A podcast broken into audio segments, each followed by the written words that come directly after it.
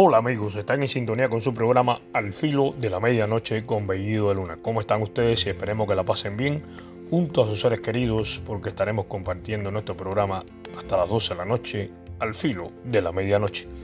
Y como siempre con la participación de ustedes a través de anchor.fm, su plataforma digital en su dial. Bueno, y también salimos por todas las redes sociales. Bueno, hoy tengo, tengo un tema que quiero compartir con ustedes de la palabra y es refiriéndome a todo lo que está sucediendo en el mundo. Y lo titulé así La Gran Tribulación. ¿Qué cosa es la Gran Tribulación?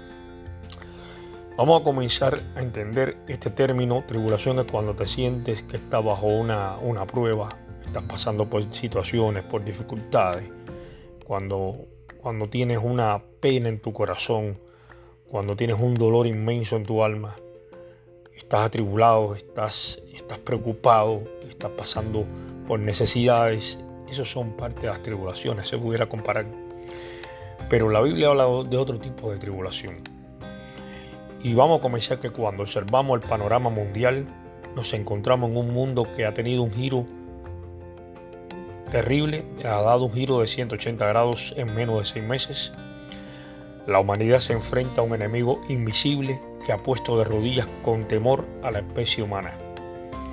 La población mundial roza ya los 7.500, 7.600 millones de habitantes aproximadamente, en la cual se han tenido que esconder más del 50% ante el peligro del contagio de un virus mortal, un virus que nos ha puesto de rodillas, el coronavirus o el COVID-19. Y quiero decirle algo a ustedes, queridos amigos, están en sintonía. Nunca antes, oigan esto, nunca antes, en la historia de la humanidad ha sucedido un hecho que sin guerras entre las naciones nos estuviésemos escondiendo. Isaías 26:20 lo puede eh, describir mejor cómo iba a ser ese momento, cuando venga la indignación de Jehová. Nos encontramos en la encrucijada de entre la vida o la muerte. Ahora bien, ¿es esto real lo del coronavirus? ¿Es real la pandemia? Sí y no. Y les voy a explicar por qué.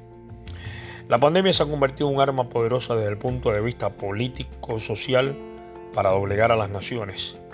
Los grandes poderes ocultos que manejan el mundo le han venido como anillo al dedo la pandemia. No se dejen engañar, la pandemia es real, pero detrás de esto hay una cortina de humo para engañarnos. Las fuerzas del anticristo están más activas que nunca Estamos en el principio del cumplimiento de Mateo capítulo 24 del verso 3 al 14. Todo esto es principio de dolores de angustia, como dijo nuestro Señor Jesús. Y también dijo Jesús que el que perseverara hasta el fin es el que sería salvo. También en Mateo 24 nos habla de la gran tribulación.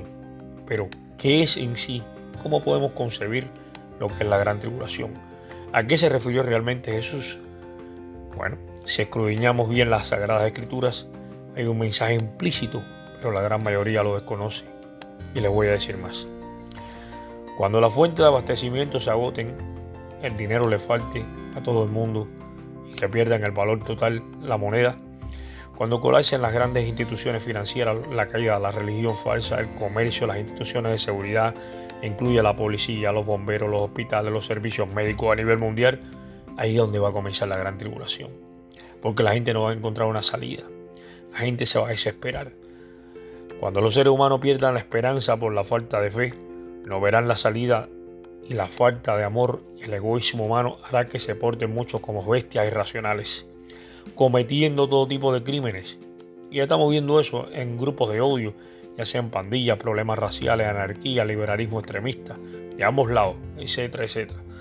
Pero esto va a ser en el mundo entero y esa es la peor pandemia también.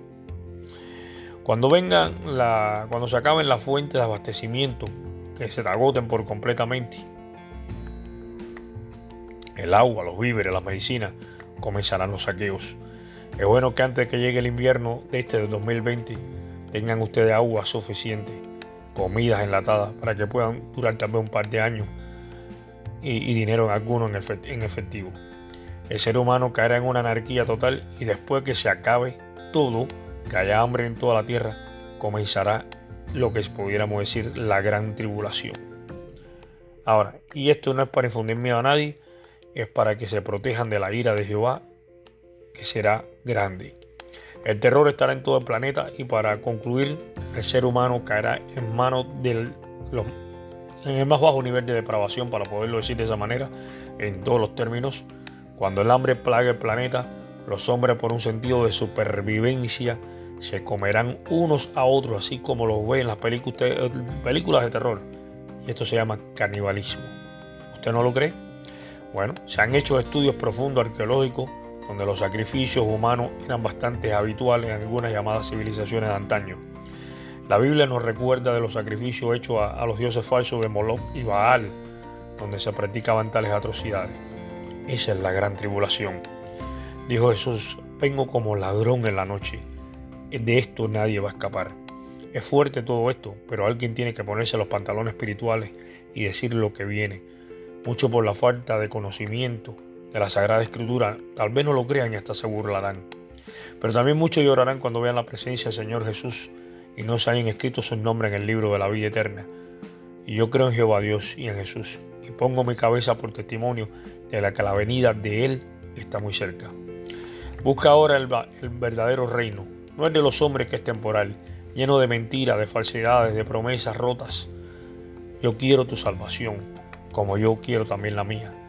Yo conozco la verdad y la comparto contigo, mi hermano, mi hermana que está en sintonía.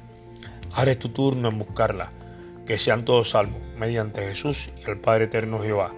No miren hacia atrás como hizo la mujer de Lot. Busca de Jehová, Dios, mediante Jesús. Él está esperando por ti. Y bueno, hemos llegado con esta pequeña prédica aquí, eh, al filo de la medianoche con servidor Bellido Luna. Les deseo una mañana, una tarde, una noche, donde quiera que te encuentres, en cualquier parte del mundo. Y me despido de ti, solamente te digo, chao amigos.